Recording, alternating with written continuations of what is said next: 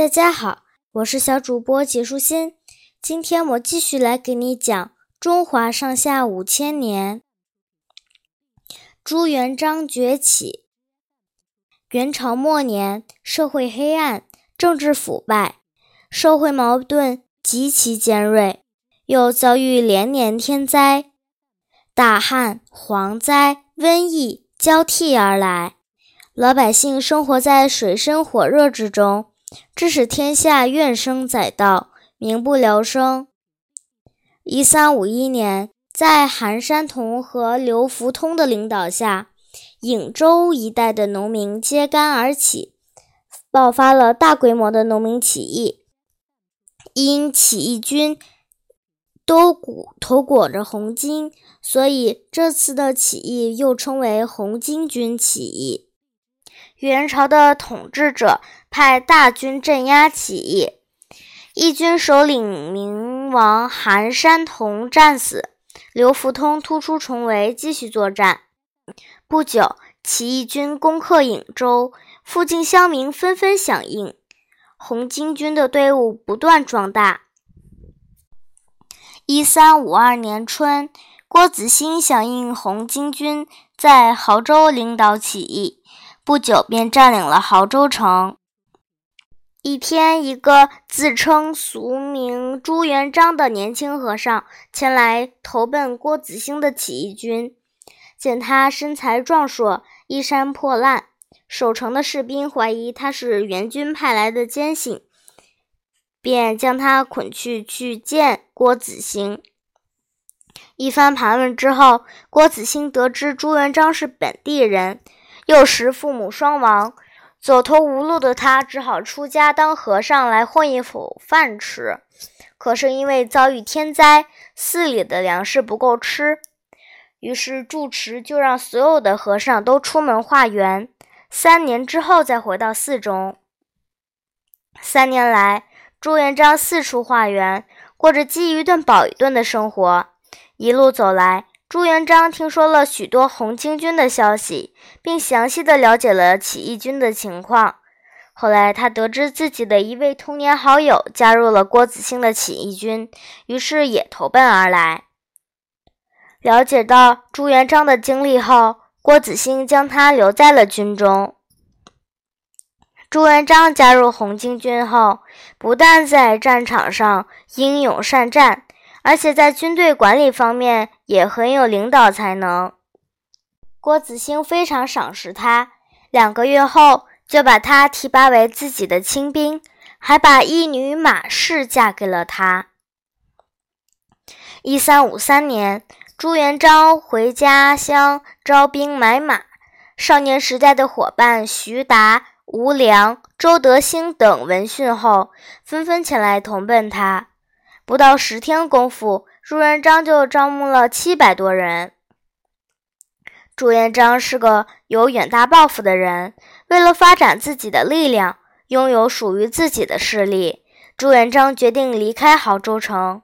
在得到郭子兴的同意后，他带着一支军队去进攻南方的定远，成功攻下定远后，又乘胜接连打下了滁州、河州。和其他一些地方，朱元璋的手下有许多得力大将和谋士，如邓愈、常遇春、胡大海等，对他忠心耿耿，在战场上为他奋不顾身地冲锋陷阵；又有冯国用、冯国胜等谋士为他出谋划策。所以不久之后，他的队伍就扩大到两三万人。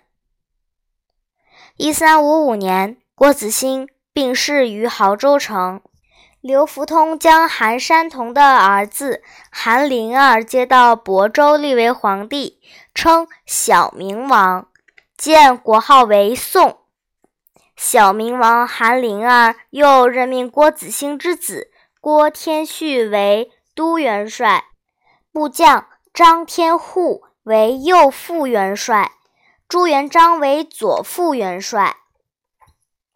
同年七月，朱元璋向吉庆发动了三次进攻，前两次因为队伍里有内奸，进攻都失败了。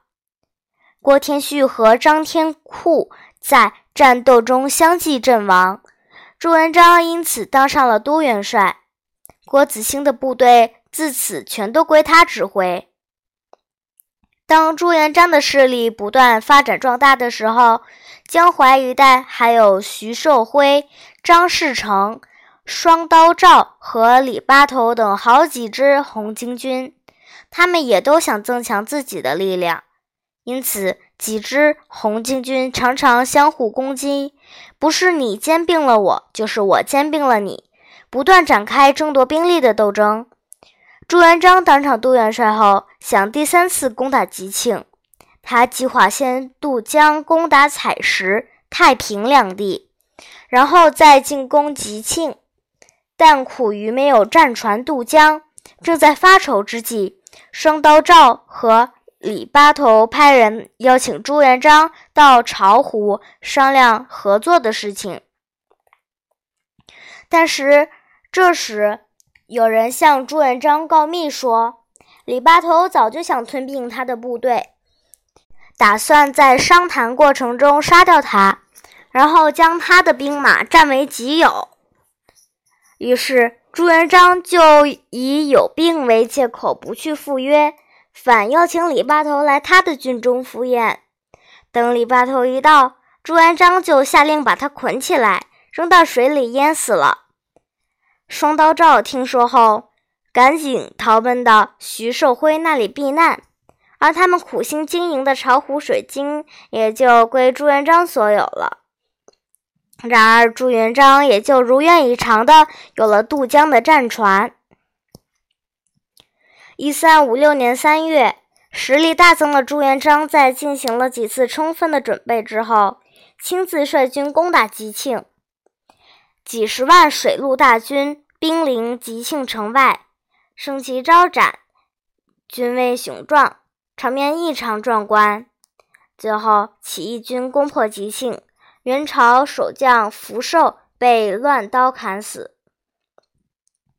占领吉庆后，朱元璋马上向城里的百姓宣读元朝的罪恶，并出榜安抚百姓，让他们不要惊慌。生产生活等一切如常，于是吉庆城很快就恢复了安宁。